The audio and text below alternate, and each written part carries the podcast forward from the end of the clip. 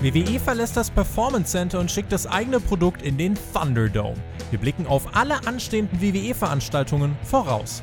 Außerdem umstrittenes Comeback, warum die Rückkehr des Velveteen Dreams für Unmut sorgt. Das und mehr hört ihr jetzt bei Hauptkampf.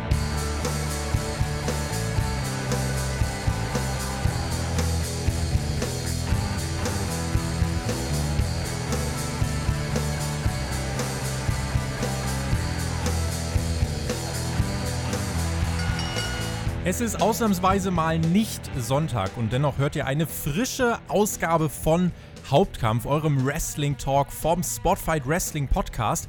Der Terminkalender, er platzt aus allen Nähten. Bei uns gibt es in den nächsten Wochen fast jeden Tag einen Podcast. Wenn ihr die Ausgaben vor allen anderen und ohne Werbung hören wollt, dann schaut gerne mal bei uns auf Patreon vorbei. Wir haben ein wirklich volles Programm: SummerSlam, Takeover, Payback und Außerdem heute noch ein Thema, was euch sehr am Herzen lag, über das wir auch sprechen wollen. Der Velveteen Dream ist zurück. Reden möchte ich über diese Themen mit einem unserer Newssprecher vom Spotify-Channel. Es ist sein zweiter Auftritt hier bei Hauptkampf. Wenn ich mich recht erinnere, ja, doch, meine interne Datenbank sagt ja. Ich freue mich sehr, dass es geklappt hat. Leon, hereinspaziert. Guten Tag, ich freue mich sehr, dass ich ja zum zweiten Mal wieder hier, hier sein darf. Eine Raw-Review habe ich auch schon gemacht. Eine Raw-Review hast du auch schon gemacht, stimmt. Dann ist der zweite Hauptkampfauftritt, genau.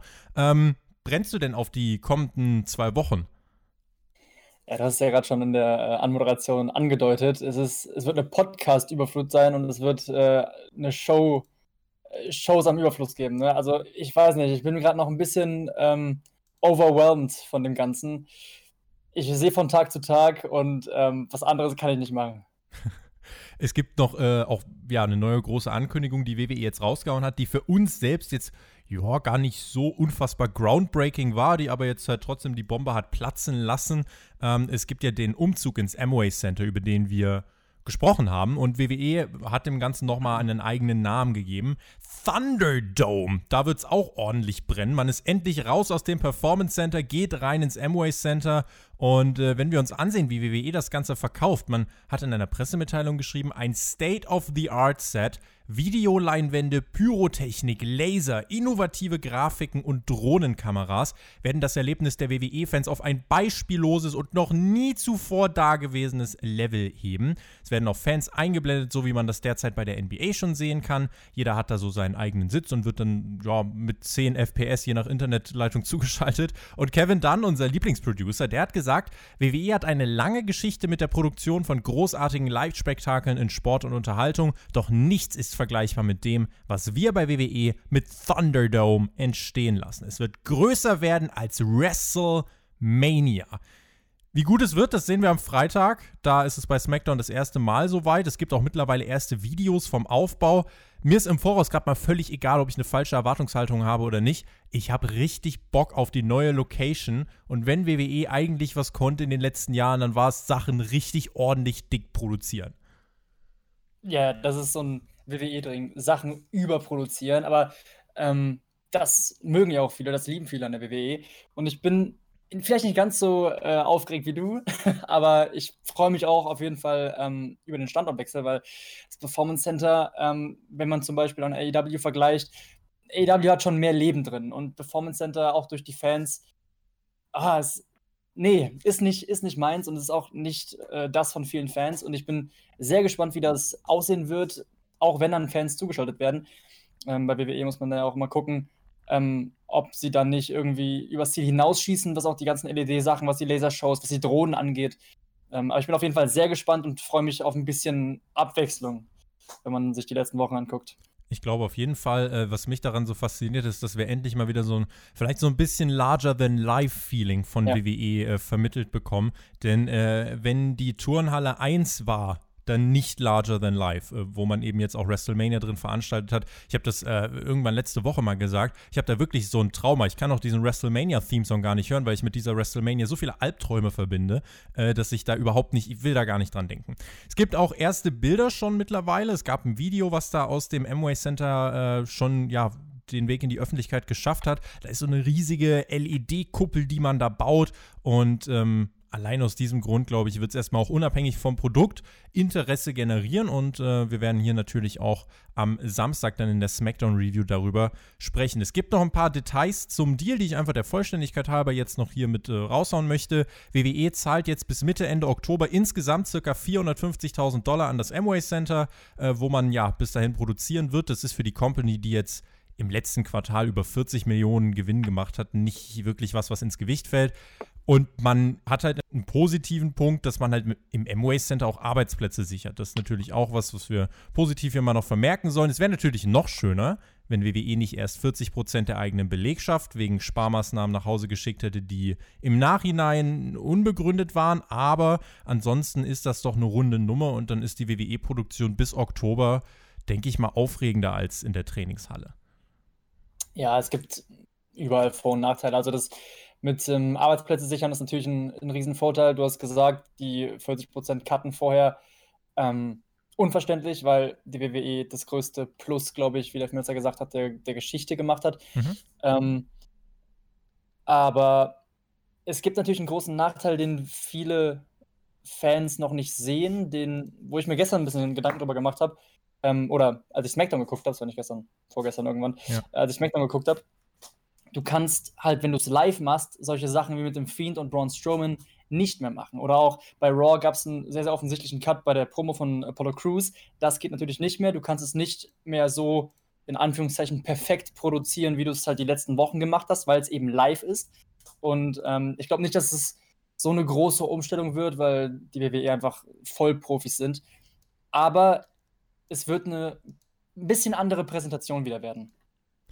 Wenn WWE jetzt halt glaubt, dass das die strukturellen Probleme im Produkt löst, äh, und das sind, finde ich, bei Raw diese Woche nochmal sehr deutlich einige Dinge offengelegt worden, dann glaube ich, wird man auch relativ schnell merken, dass der Thunderdome und das Amway Center da allein nicht reichen, um Fans zurück an den TV zu bekommen. Es gab einen Kommentar unter einem Newsvideo, was du auch, glaube ich, gemacht hast. Äh, da hat jemand geschrieben, WWE ist so, als würde man die Klausur verhauen und dann den Klassenraum dafür verantwortlich machen. Was äh, hältst du von diesem äh, metaphorisch anspruchsvollen Kommentar? Das ist eine sehr schöne Metapher, ich habe ihn gerade vor mir. Ähm, ja, ich stimme dem kommentierenden Florian Herrmann äh, zu, sagen wir 80 Prozent zu. Man, ich glaube schon, dass das äh, Performance Center einen Teil dazu beigetragen hat, dass die Ratings runtergehen. Das ist nicht der Hauptgrund, das wissen wir, glaube ich, alle. Aber mit WWE verbindet man eben dieses Große, dieses Larger than Life, wie du es gesagt hast. Und das in einem Performance Center so rüberzubringen, wie man es in Arenen gemacht hat und wie man es ähm, bei WrestleMania in Stadien gemacht hat, das kannst du im Performance Center nicht machen. Und jetzt kannst du es im Amway Center wieder ein bisschen, du, du kehrst ein bisschen zur Normalität zurück. Ja. Und Normalität für die WWE ist eben dieses riesige. Und viele, die, ähm, der, der Casual-Fans wollen einfach, einfach ein Spektakel sehen, wollen eine Show sehen. Die sind nicht unbedingt an den Stories interessiert, sondern an den vielen blinkenden Lichtern und dem Drumherum. Entrances und, und so ähm, weiter, ja, Mann. Entrances, ja, es ist dieses, dieses, dieses, dieser Show-Aspekt. Und den bekommst du halt wieder mit zurück. Ich glaube nicht, dass es sich groß auf die Ratings auswirken wird, vielleicht in den ersten ein, zwei Shows. Ähm, aber das Hauptproblem ist einfach Creative und nicht mal Creative, sondern der Mann, zu dem Creative aufschaut. Wenn der Thunderdome, ich liebe dieses Wort, wenn der Thunderdome nice wird, von Freitag bis Montag, dann werde ich das sagen. Wenn nicht, dann übrigens auch. Bei Raw äh, meinte man ja, dass WWE das jetzt von SmackDown bis äh, Raw am kommenden Wochenende erstmal durchziehen will. Wie es danach weitergeht, war nicht ganz zu entnehmen. Also ob dieses äh, Thunderdome-Ding danach auch wirklich weiter bestehen bleibt oder ob man das jetzt im Rahmen vom SummerSlam-Wochenende wirklich nur so groß aufzieht. Aber wie es dann weitergeht, in den nächsten Wochen, direkt eine Woche nach dem SummerSlam, das können wir schon sagen, und zwar mit Payback. Das ist ein Event, was ähm, mich in meiner Planung sehr oft äh, immer so ein bisschen äh, aus der Bahn geworfen hat. Weil warum macht man das denn? Warum veranstaltet man ein Pay-Per-View eine Woche nach einem Pay-Per-View? Ähm, das liegt ein bisschen sehr komisch, diese Großveranstaltung direkt nach dem SummerSlam. Ja, ich verstehe es auch nicht. Ähm, warum man den Pay-Per-View nicht einfach streicht, weil es ist ja auch nicht so, dass man ähm, unbedingt so viele Einnahmen noch generiert. Es ist ja nicht mehr so, dass man ein Pay-Per-View kauft als Zuschauer, sondern das WWE Network diesen Pay-Per-View zeigt, die, für das man eh bezahlt. Ähm, klar, im Ausland ist es nochmal was anderes, aber ich glaube nicht, dass, vielleicht ist es doch ein finanzieller Aspekt. Ich meine, sie haben auch 40% ihrer Belegschaft gefeuert, aber ich, ich kann es mir nicht erklären. Ich, ein Pay-Per-View nach einem Pay-Per-View-Wochenende, vor allem nach einem Big Four Pay-Per-View-Wochenende, es ist doch, ist doch, weiß ich nicht, das ist doch dumm. Das macht doch keinen Sinn. Das äh, kann man so behaupten. Ich hoffe halt, das heißt nicht, dass wir beim SummerSlam möglichst viele Fuck-Finishes haben werden. Denn so das baut, befürchte ich auch. Das befürchte ich auch. Kein Scheiß. So baut WWE halt in der Regel kurzfristig Matches auf. Und äh, wenn ich mir jetzt überlege, Payback, wie willst du denn jetzt auf eine andere Art und Weise ein Pay-Per-View innerhalb von einer Woche aufbauen? Also du wirst ja den SummerSlam irgendwie aufgreifen müssen. Dann hast du eine Raw-Ausgabe, eine SmackDown-Ausgabe äh, dass du da komplett neue, äh, da komplett die Würfel neu auf den Tisch äh, schmeißt, das ist, glaube ich, zu bezweifeln. Ich gehe davon aus, dass das eine Rematch-Card wird. Also ähm, vielleicht ist abgesehen von einem Hair versus selbst da, selbst da. Das, man kann einfach das große SummerSlam-Rematch, dann hat man schon äh, eine Marke wieder. Also ich kann es mir vorstellen, dass, dass das passieren wird. Dass es wirklich eine ähm, wie eine Art Backlash zu Re äh, WrestleMania ist. Dass man eben einfach die einen Großteil der Cards mit Rematches füllt ähm, oder eben Fuck-Finishes hat oder, oder eben ähm, es gibt so zwei, drei Möglichkeiten, wie natürlich jemand in ein Match eingreifen kann und dadurch wieder ein Match äh, generiert wird, aber ich habe da nicht so viel Hoffnung, dass das, dass es da neue Paarungen gibt.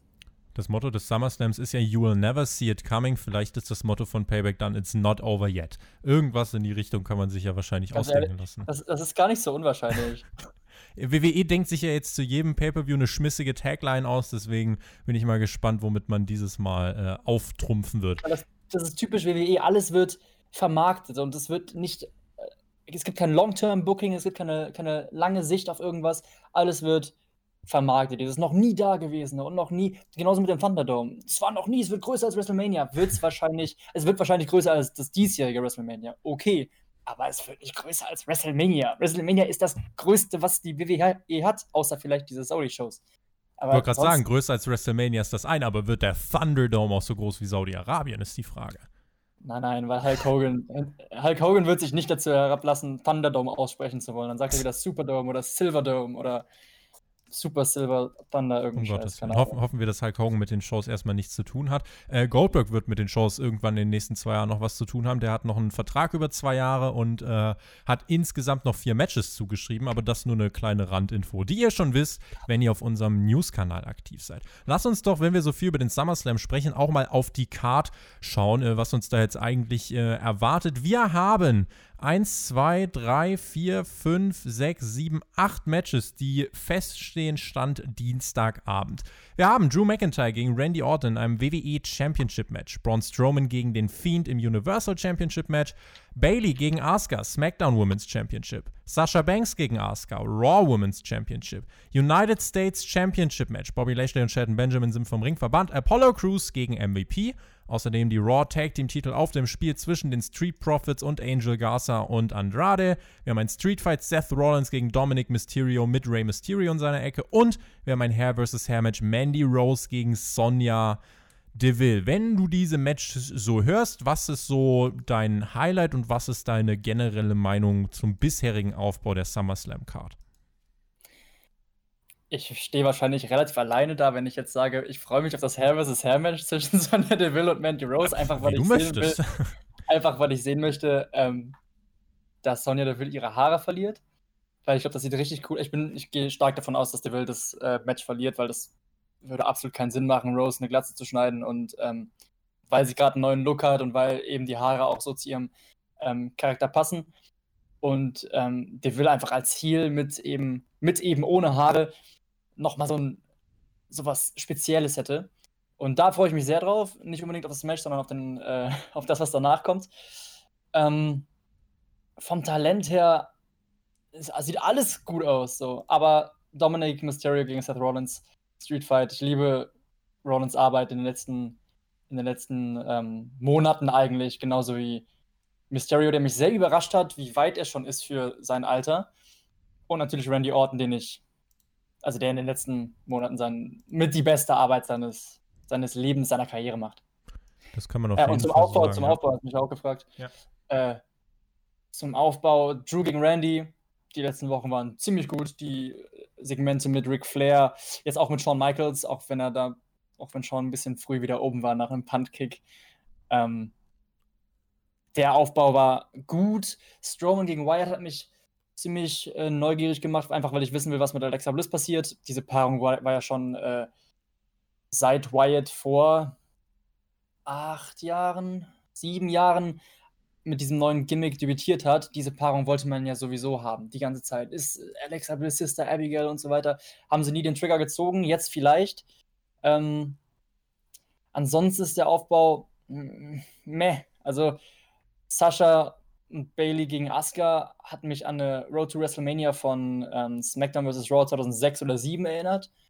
Wenn die beiden ähm, Tag Team Champions auch die, Ch äh, die Champs der Brand sind. Hm. Es ist alles sehr, sehr eindimensional. Ähm, Street Profits gegen Andrade und, und, Angel Gaza, ja, wer hat, wer hat Montes Ford vergiftet? Spoiler, Selina war's. You also will never see it coming, sage ich nur. Ja, an, an sich finde ich es an sich finde ich okay. Aber okay ist halt okay. Wenn ich so drauf gucke, McIntyre gegen Orton ist für mich aktuell die Top-Fehde von WWE, gefolgt ja. von der Mysterio-Familie gegen Seth Rollins. Das ist eine Fehde, die ich zuerst nicht mochte, aber Seth Rollins hält mittlerweile keine Promos mehr, die mich so langweilen. Und Dominic Mysterio für mich gerade wirklich tatsächlich eines der Top-Faces bei WWE. Mag den Jungen und kauft das Programm insgesamt. Ist nicht alles perfekt, aber das sind äh, trotzdem die beiden Fäden, die mir bei WWE gerade am meisten Spaß machen. Andy Wormuth hat uns gefragt ähm, auf Patreon, der SummerSlam wäre ja eine gute Gelegenheit, um neue Stars aufzubauen. Seht ihr da etwas? Ich irgendwie nicht. Also man könnte Apollo richtig gut aussehen lassen. Denkt ihr, das wird passieren? Wo siehst du denn auf dieser Card die möglichen groundbreaking Performances, die Karrieren nach oben schießen lassen könnten? Also erstmal müssen wir uns, glaube ich, von dem Gedanken verabschieden, dass die WWE Stars aufbauen möchte. Das möchte sie nämlich nicht. Sie möchte das Produkt aufbauen. Und das Produkt soll der Star sein, weil damit damit nicht sowas passiert wie Rock, der dann nach Hollywood geht, oder wie Cena, der dann weggeht. Ähm, was ich für komplett dämlich halte, aber ja. Drew McIntyre hat natürlich mit das Match seiner Karriere gegen Randy Orton einen hundertprozentigen Hall of Famer, First Class Hall of Famer. Ähm, wenn er den clean besiegt, ist das natürlich nochmal so ein großes, ein großer Schulterklopfer für ihn. Ähm, Asuka, wenn sie beide Titel holt, ist so eine Art Kulmination des letzten, letzten Pushes von ihr. Und ähm, ja, falls Dominic Mysterio Seth Rollins besiegt, wovon ich nicht ausgehe, wäre es natürlich der erste Big, Big Win für ihn. Für Cruz gegen MVP, weiß ich nicht, ist die United States Championship mir zu wenig wert. Momentan zumindest. Wenn ich so drauf schaue, also bei Dominic Mysterio bin ich einfach mal gespannt, wie man, äh, wie man das ganze Match dann versucht umzusetzen. Street Fight mhm. heißt natürlich, dass da jeder eingreifen kann, wie er lustig ist. Apollo, ja, ist, ist ein guter, aber ich glaube, gegen MVP ist da jetzt so eine Outbreak-Performance, äh, da rechne ich jetzt gerade nicht mit. Das mit den Frauen wird sehr gut, aber da kommt jetzt kein frischer Star raus. Also wirklich viele frische Gesichter sehe ich jetzt nicht, wenn ich diese Card überfliege. Dennoch sehe ich äh, hier und da doch äh, auf jeden Fall Potenzial zu, ähm, zu guten Matches. Und ich habe es schon bei der, äh, bei der Raw Review gesagt, ähm, WWE hat ja auch einen, Deal mit Streaming-Plattformen abgeschlossen, unter anderem mit Peacock. Und da wird WWE auf, einen, auf einer wirklich großen neuen Streaming-Plattform Content ausstrahlen. Und wenn wir darüber sprechen, so WWE äh, und Stars von heute, wie sieht denn das aus? Ich kann euch jetzt mal sagen, was denn auf Peacock, welche Inhalte WWE diesem Streaming-Dienst zur Verfügung stellen wird. Best of Stone Cold Steve Austin. Best of Shawn Michaels. Best of Randy Savage. Best of Brock Lesnar. Best of WrestleMania. 25 years of Triple H game changing moments. Steve Austin's Broken Skull sessions, including The Undertaker, Goldberg, Kane, Big Show, Bret Hart, and Ric Flair. Three seasons of WWE Untold. Season 1 has Undertaker vs. Mankind, and Eddie Guerrero. Season 2 features uh, the second coming of ECW, how Sting finally debuted in WWE. The failed relaunch of WCW. Shane and Angle's brutal battle. Team Hell Noah's on fire. That's Gotta Be Kane and Sting's Last Stand. Season 3 includes Ray, Eddie, and The Rumble. Rodzilla runs wild, Angle vs. HBK, and I Am the Game. All 20 episodes of the Monday Night War, 5 episodes of WWE's Ruthless Aggression, and all 21 episodes of WWE WrestleMania Rewind. Ich erkenne ein Muster. Sag ich es mal so. Denkst du? also, das, das, äh, das, was am nächsten an uns dran ist, zeitlich ist Team Hell No und äh, Stings Rückkehr. Und Stings Rückkehr war 2015. Das ist fünf Jahre her. Ist in diesen fünf Jahren nichts passiert. Nichts Großes. Nichts, weiß ich nicht. Irgendwas. Was man vielleicht einen Streamingdienst anbieten kann. Ich glaube, wenn wir was zu Goldberg sehen, werden wir auch sicher was aus dem Jahr 2020 sehen, nämlich wie er im Februar ja. den Feed weggesquasht hat. Ja, ja. Und darin liegt ja das Problem. Also du zeigst quasi Leuten auf einer neuen Streaming-Plattform, hier, das ist WWE. Die Stars von heute, ja, sind entweder Clowns oder werden gesquashed, aber äh, so große Stars wie damals gibt es eigentlich nicht. Deswegen, ja, der Großteil der Stars, die äh, hier angesprochen werden, die haben ihre Wurzeln geschlagen in den 90ern. Und das ist halt äh, jetzt dafür, dass wir jetzt fast 30 Jahre später äh, darüber reden, dass WWE keine Stars hat, ist das dann schon, äh, finde ich, sehr problematisch. Ich finde, das ist einfach eine, eine, ziemlich bezeichnende Auswahl, die WWE halt hier in einem Streaming-Sender oder einer Streaming-Plattform zur Verfügung stellt.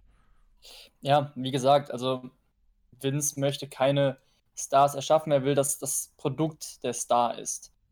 Und ähm, er ist, ihm wird halt auch recht gegeben, indem dann Roman Reigns, der eigentlich der größte Star der Company ist, äh, völlig zu Recht übrigens, dann in der Corona-Zeit sagt, ich ich werde nicht an WrestleMania teilnehmen, ich werde nicht zu den Shows kommen, einfach ähm, aus Rücksicht meiner Familie gegenüber und aufgrund seiner Vorerkrankung.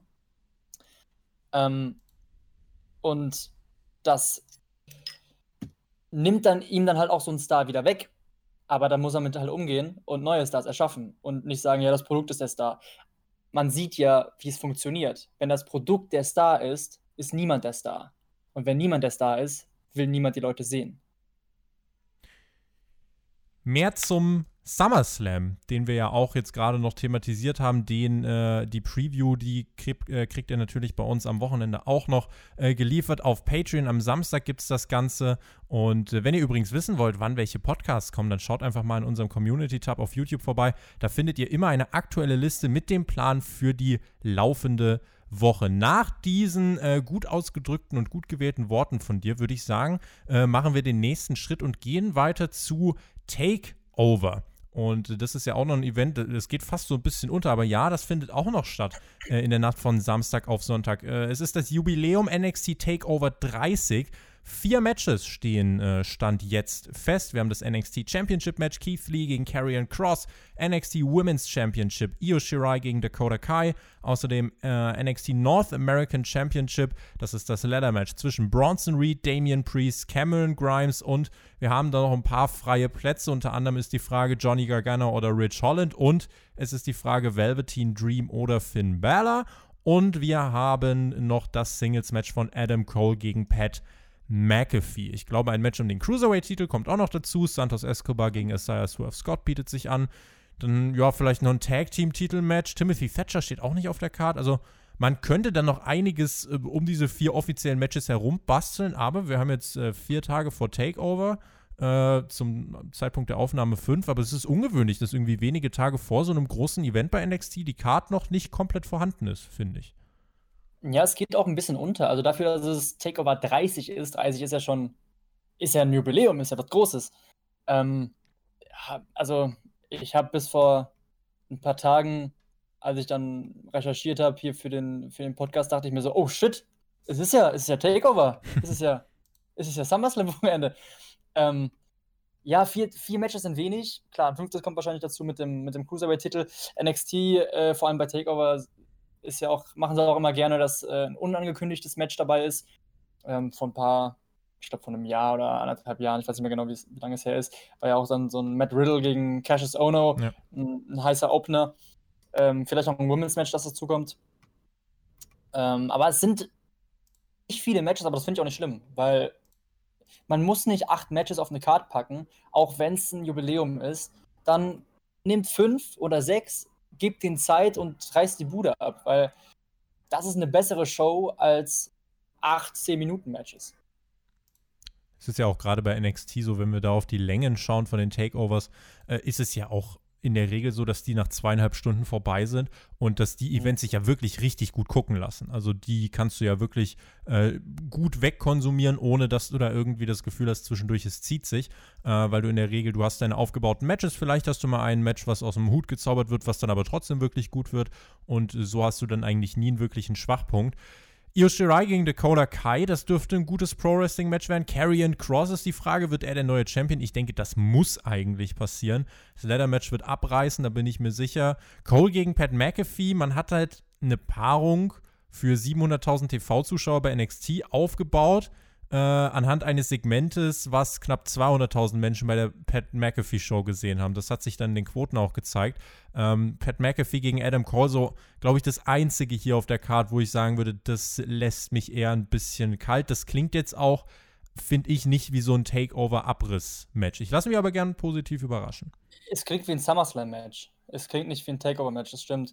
Ähm, aber ich liebe Adam Cole und ich, ich, liebe alles, was er macht. Deshalb freue ich mich auch darauf, weil ich mich, mich ich freue mich drauf, ähm, zu sehen, was er macht, weil er wird irgendwas, irgendwas Geiles machen. Und wenn es nur eine, ein Satz ist, den er ihm ins Gesicht brüllt oder ein, ein Spot ähm, bei Adam Cole, der, ich liebe ihn. Ist der, der beste Wrestler ähm, all around, All-Star äh, von NXT.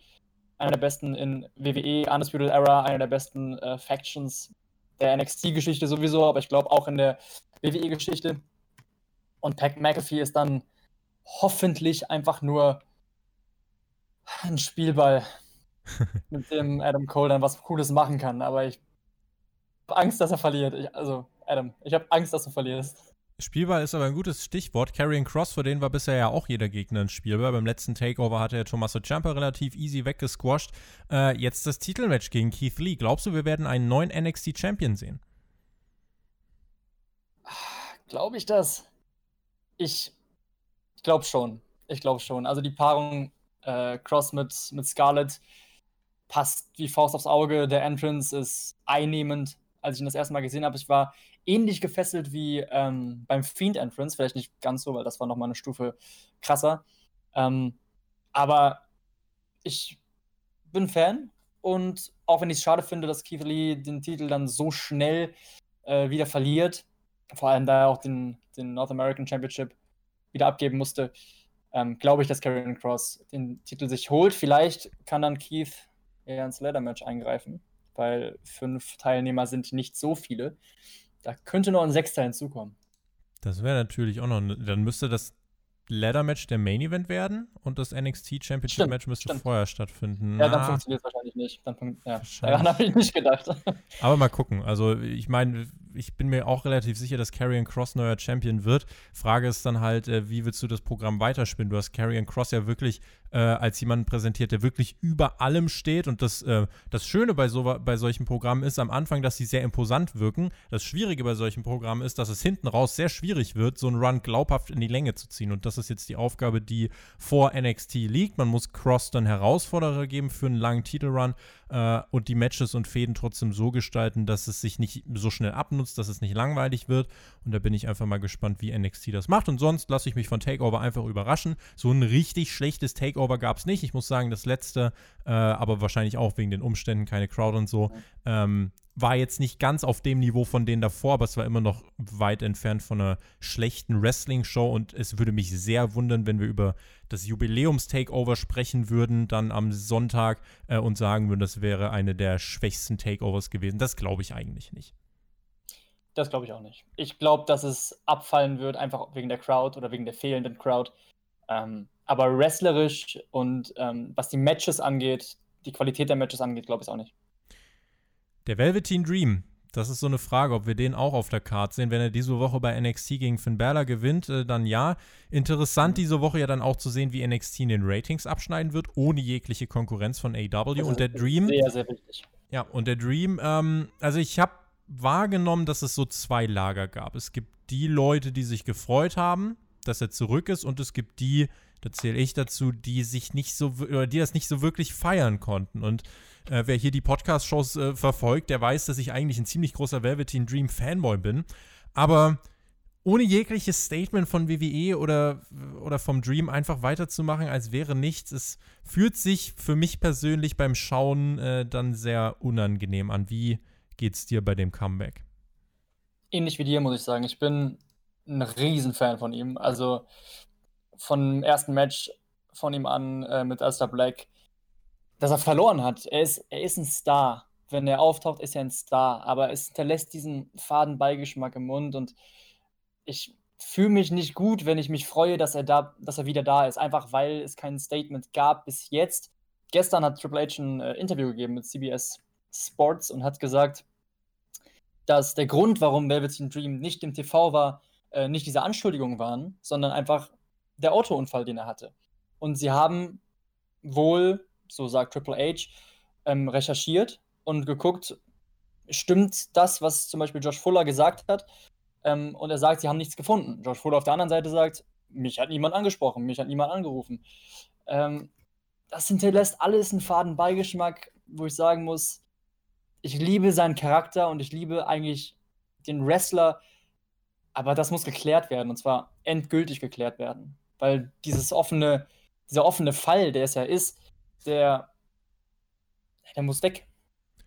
Ich finde, dass auch Triple H da irgendwie in einem schlechten Licht dasteht. Ich habe das Interview auch gelesen und äh, Triple H hat ja sinngemäß gesagt, ja, wir haben da nichts Ungewöhnliches festgestellt. Äh, und wenn du dann eben ein Opfer hast, was sagt, jo, bei mir hat sich niemand von WWE auch nur ansatzweise gemeldet, dann ist das halt, ähm, weiß nicht, also dann weiß ich nicht, wie die Untersuchung von, von WWE aussahen, ob sie mal kurz gegoogelt haben oder, mhm. wobei, wenn sie gegoogelt haben, dürften sie einiges gefunden haben. Aber es gab ja wirklich einiges. Es gab ja Sprachnachrichten, es gab Nacktfotos, es gab äh, Chatverläufe.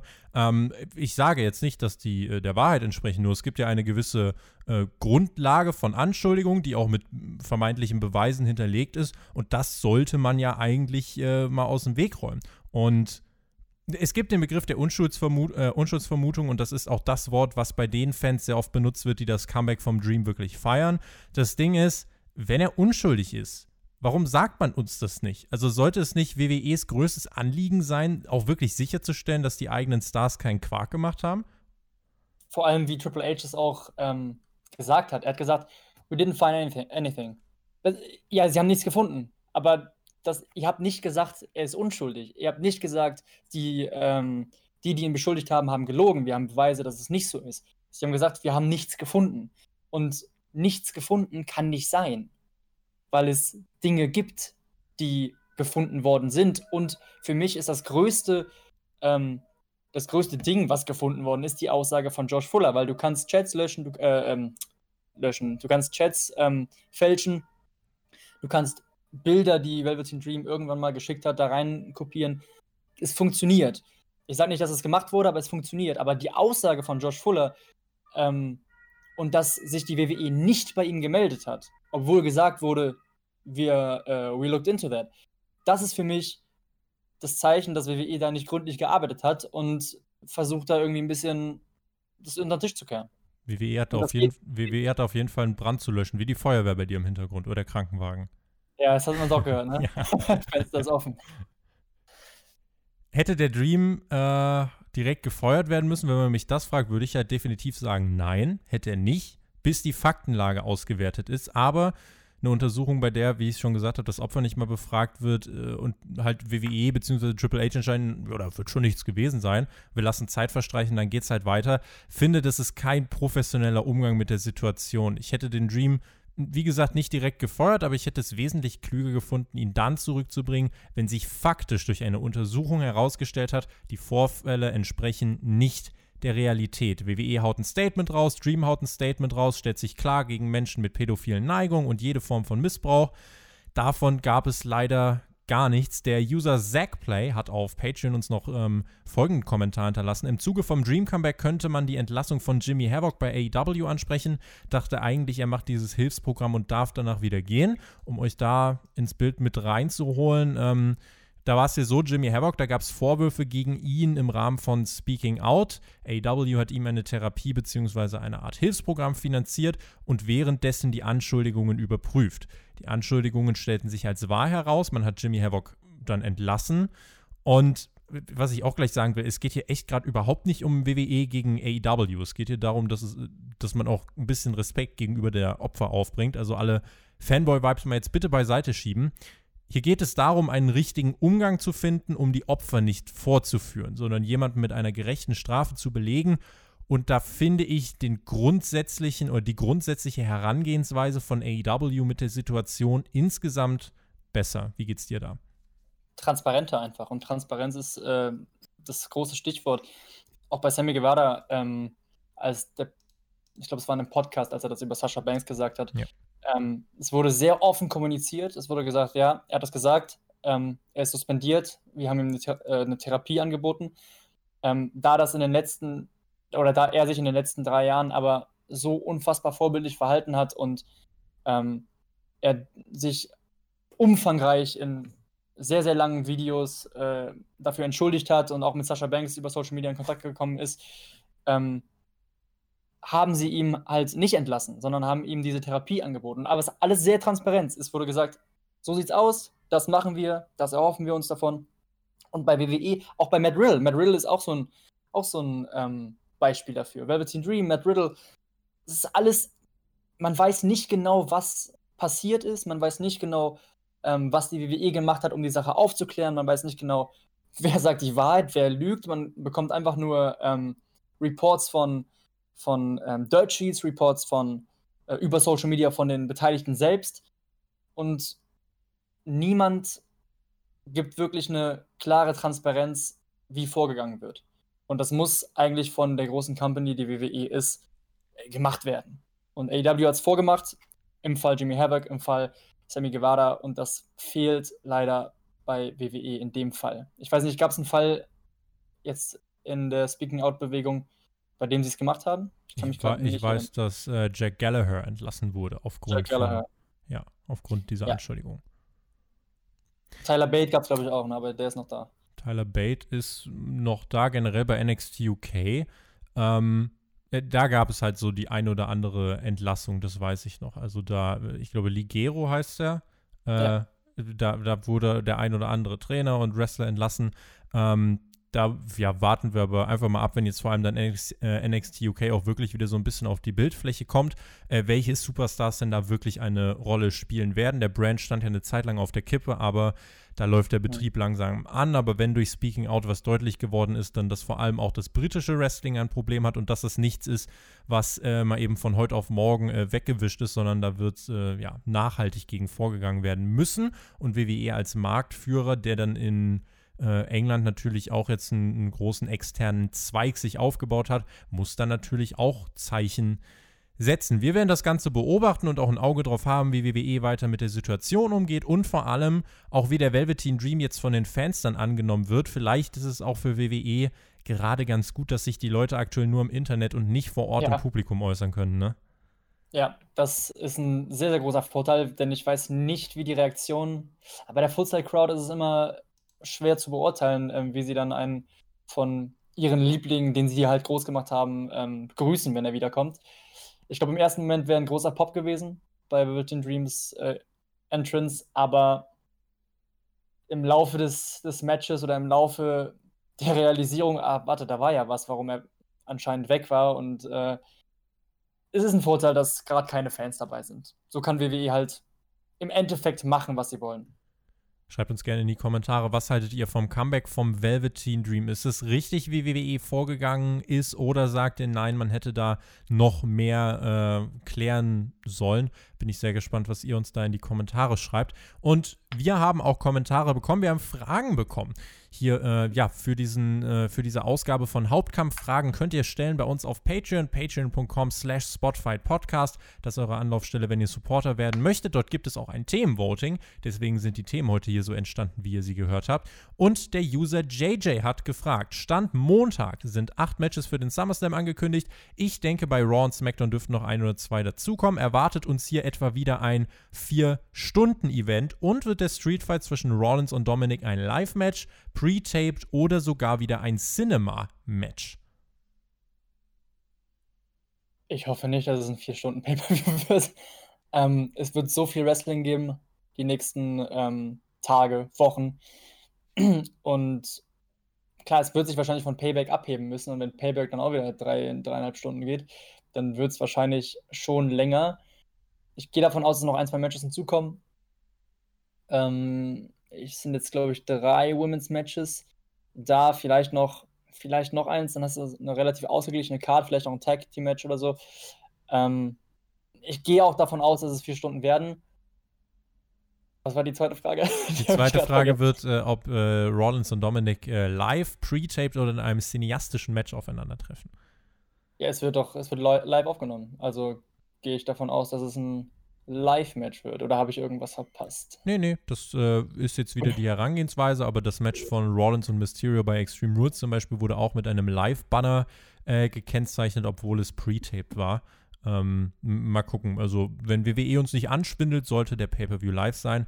Ähm, das Beste an der Pandemie-Ära bei WWE war ja tatsächlich, dass die Pay-Per-Views teilweise nur 2 Stunden 20 gingen. Also, das war wirklich ein riesen fetter Pluspunkt. Drei Stunden würden mir beim SummerSlam absolut reichen. Äh, ich hoffe, da wird man nicht drüber gehen. Und ähm, ja, dann gucken wir mal, in welche Richtung sich das Ganze entwickelt. Äh, cineastischen Streetfight braucht jetzt gerade, glaube ich, kein nee. Mensch der zwischen Orton und, äh, und Edge bei WrestleMania, den fand ich stark, auch wenn er ein Ticken zu lang war. Ähm, aber es war ja kein cineastischer, aber es war ein vorher aufgezeichnet, aufgezeichneter. Ähm, aber das brauche ich nicht. Das, lass sie wresteln. Lass sie in Street Fight einfach wresteln. Lass sie das machen, was sie machen als ihren Beruf, was sie können. Lass sie machen. Sie haben eine große Arena zum Kaputtschlagen. So sieht's aus. Empty Arena Match. Ja. Empty Arena Street Fight. Bastian hat uns gefragt, sieht AEW die Stunde parallel zu Takeover als kleine Kampfansage? Ich weiß, man muss es tun, weil TNT die NBA auf dem Sendeplatz gesetzt hat, aber trotzdem ist es doch eine Ansage, oder nicht? Was denkst du? Es, es wird interessant zu sehen sein. Noch, es, es, es wird eine Ansage, wenn die Ratings stark sind. Wenn es. Also ich glaube, AEW kann nur gewinnen in dem Fall. Einfach weil du eine AEW Dynamite-Aussage gegen ein Pay-Per-View-Event hast. Ähm, Pay-Per-View-Events sind immer spezieller, sind immer größer als, als eine normale Ausgabe. Und deshalb, wenn sich ein Fan dazu entscheidet, äh, NXT Takeover zu gucken, anstatt AEW, dann glaube ich nicht, dass das so schlimm ist für, äh, für AEW. AEW kann nur gewinnen, glaube ich. Weil Mittwoch NXT, wenn sie da keinen wirklich signifikanten Zusatz, äh, Zuwachs haben äh, zu ihrem normalen Rating, dann zeigt das, dass die Leute, die sonst Mittwoch AEW gucken, keinen Bock auf NXT haben und nicht einfach nur sich zwischen zwei Wrestling-Shows äh, entscheiden. Und das wird sehr, sehr interessant sein zu sehen, weil alle, alle AEW-Zuschauer, weiß nicht, 700.000, müssten dann ja eigentlich, wenn man sich entscheiden müsste, rüber zu NXT wechseln. Glaube ich aber nicht. Und ich bin gespannt, wie viele von denen rüber wechseln. Samstag wird diese Stunde, in der sich beide Shows überlappen, auch sehr interessant, äh, wird sehr interessant sein zu sehen. Aber ich glaube nicht, dass AEW da verlieren kann. Man kann nur gewinnen. Ähm, oder eben, wenn man kein gutes Rating erzielt, ist es halt, ja, war halt Takeover die Schnittmenge von AW und NXT-Fans liegt nachweislich so bei um die 250.000. Also wenn wir auf die Quoten schauen am Mittwoch, ähm, würde ich mal so in den Raum stellen, wenn NXT unter 850.000 Zuschauern landet, dann wäre das schon eine arge Enttäuschung. Also da äh, denke ich, wird man schon versuchen, mal mindestens über 900.000 zu kommen, äh, wirklich ohne Konkurrenz. Und äh, wenn man sich anschaut, wie NXT ja angefangen hat mit 1,2 äh, Millionen, äh, jetzt hat man ja. zuletzt irgendwo bei ein bisschen mehr als 600.000 rumgedümpelt und sich innerhalb von wenigen Monaten um 50 Prozent äh, ja, verkleinert, was die Zuschauerschaft anging. Da sollte doch so ein Tag ohne Konkurrenz doch nochmal ein Zeichen sein, hey, wir sind hier nicht ohne Grund. AEW hat jetzt am Wochenende ja nicht nur Takeover als Konkurrenz, es läuft ja auch UFC, MLB, NHL, glaube ich auch. Also Samstag ein riesiger Sportabend in den USA. Da ist eigentlich AEW nur ein Tropfen auf den heißen Stein. Ähm, spannend wird dann halt wirklich zu sehen sein, wie performt NXT. Die AEW-Quote vom Samstag ist, glaube ich, gar nicht so relevant. Also ich hoffe einfach nur, dass der äh, Sender das dann auch so einschätzen kann. Es gab ja jetzt vor kurzem den Wechsel bei vielen mhm. Offiziellen, unter anderem äh, ja, Kevin Riley, der äh, ein großer Supporter war von AEW, der ist jetzt nicht mehr bei TNT in der Chefetage. Und ja, ich hoffe einfach, dass man nicht so viele Fans verliert in den Wochen. Man wird ja jetzt äh, zwei Wochen in Folge nicht am Mittwoch laufen. Das nächste Mal äh, ja, wobei, nein, stopp, ich habe Mist erzählt. Diese Woche wird man nicht laufen, genau. Dann am 26. läuft man wieder. Und dann gibt es aber trotzdem nochmal zwei Termine, äh, meine ich, im September, bei denen AW einmal Donnerstag läuft, einmal eine Doppelfolge Donnerstag und Freitag. Also da gibt es ganz viele wilde Geschichten. Das erfahrt ihr aber bei uns in AW-Reviews.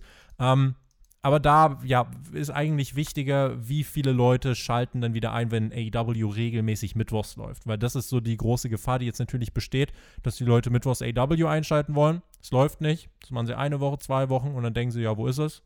Und dann vergessen sie es. Und das ist so ein bisschen das, wo man gegen vorgehen muss. Und natürlich die NXT-Quoten sind auch gespannt, äh, oder die erwarte ich auch gespannt. Das Takeover gegen AEW läuft, würde ich jetzt gar nicht so als Kampfansage bezeichnen, sondern einfach als eine ja, Kette von Entscheidungen, die eben so gefallen sind, wie sie gefallen sind. Niklas, moin moin, schreibt er. Zwei Fragen zum SummerSlam habe ich. Wie hoch ist für euch die Wahrscheinlichkeit, dass der Universal oder WWE Champion nach seinem Match von Brock Lesnar, Roman Reigns oder einem anderen großen Namen angegriffen wird? Möchte von dir einen Prozentwert hören. Ähm, beim Universal Championship Match 0. Beim WWE Championship, auch wenn das, wenn das einer im Universal Championship Match eingreift, dann wow. Aber 0. Und bei Drew McIntyre gegen Randy Orton 35 bis 40. Also, ich hatte das gar nicht so auf dem Schirm, aber jetzt, wo du sagst, ja. Niklas hat das gesagt, nicht ich.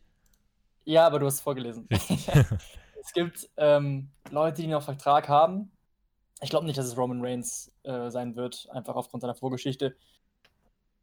Ah, die Möglichkeit ist da. Die, die Frage ist, ob die WWE diese Fehde zwischen McIntyre und Orton damit abschließen möchte.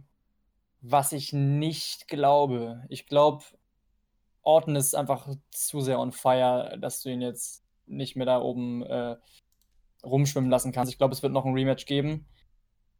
Deshalb 30 Prozent, aber ich glaube nicht.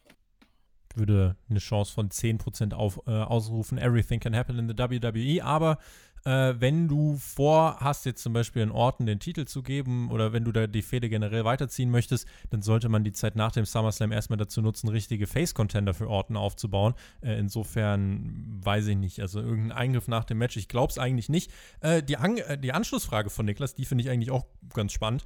Er hat gefragt, äh, denkt ihr, dass man endlich mal was mit Otis und dem Koffer macht oder verliert er den irgendwann so dämlich wie Strowman damals? Ich vergesse jede Woche, dass er noch den Koffer hat.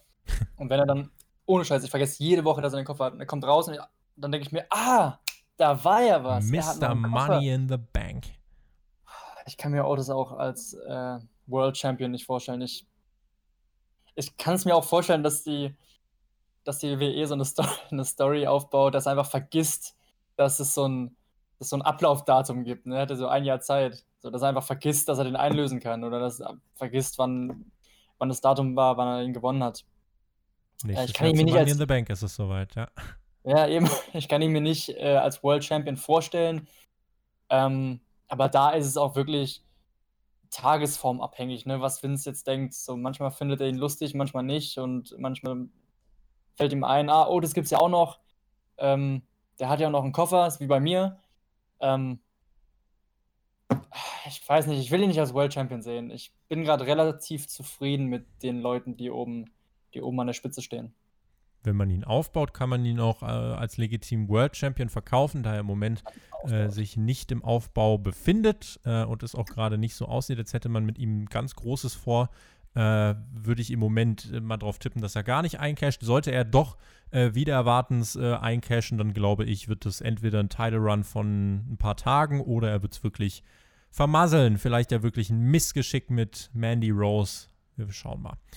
Alfie fragt, kann The Elite durch BTE überhaupt nochmal Full Heal werden? Da wird ja regelmäßig mit K-Fape gespielt. Kann man, Leon, kann man Smart Marks gegen sich aufbringen? Ich bin der Meinung, das kann man. Safe. Also es gab ja auch schon ähm, die Being the Elite, als sie noch in New Japan waren, als sie Heels waren. Klar, das japanische Publikum ist dann, ne, es gab nicht so viele Überschneidungen mit dem amerikanischen oder internationalen generell, aber die Young Bucks sind mit das beste Tag-Team der Welt, ähm, sind unfassbar stark in Stories, sind unfassbar gute Heels. Ähm, was man ja immer wieder vergisst, weil die so mega sympathisch sind und sich auch immer so sehr, sehr sympathisch geben bei BTE und mit K-Fape spielen und ähm, mittlerweile auch von Matt Hardy ähm, Wrestling-Begriffe erklären lassen, einfach, dass man mehr versteht als Smart Mark oder als angehender Smart Mark.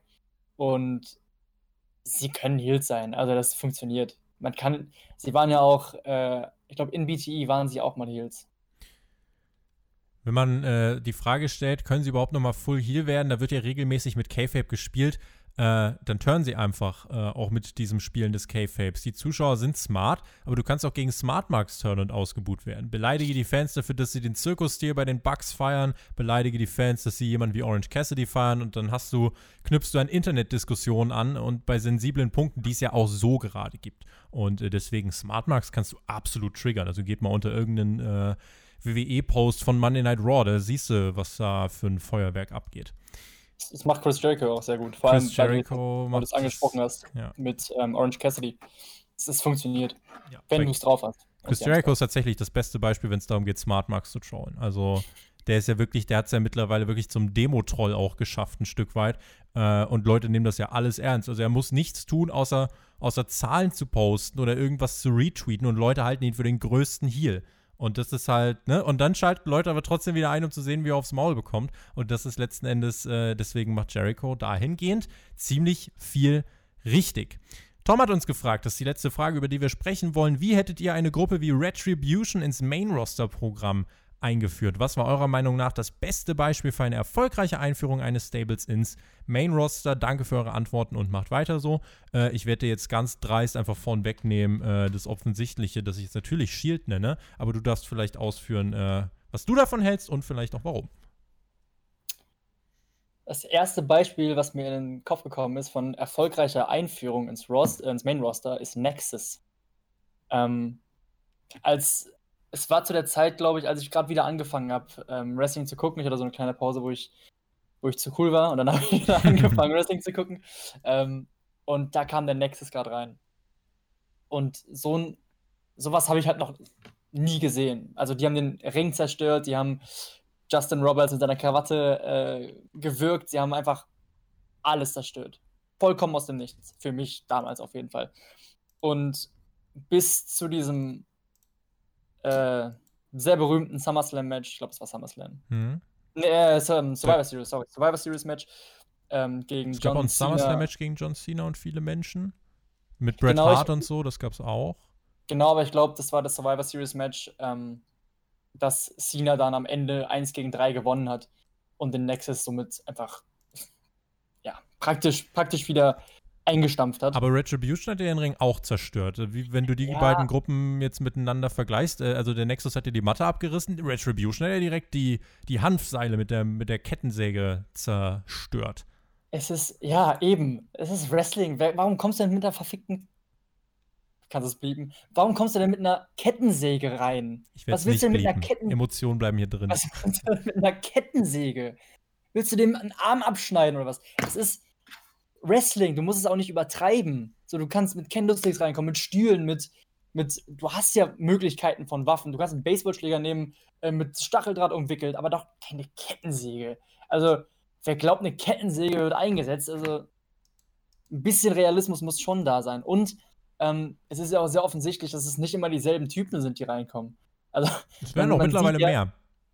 Ja es, ja, es werden mehr und vor zwei Wochen bei SmackDown ähm, ich weiß gar nicht, ob wir das auch in den News hatten. Vor zwei Wochen bei SmackDown ähm, war eine unter dieser Retribution-Maske, Maske hatte lange dunkle Haare ähm, mit gefärbten lila Spitzen. Und genau diese Frau ist in der darauffolgenden Woche von Ret Retribution als Zuschauer äh, verprügelt worden. so. Und das ist einfach so offensichtlich, wo ich mich frage, Leute, das müsst ihr doch sehen. Und bei Nexus war es einfach so, es war einfach, sie kam rein und haben alles zerstört. Und bei Retribution hast du dieses Ganze drumherum. Du hast dieses Lichterflackern, dieses Überproduzierte, wovon ich nicht so ein Fan bin. Ähm, und du weißt gar nicht, was wollen die?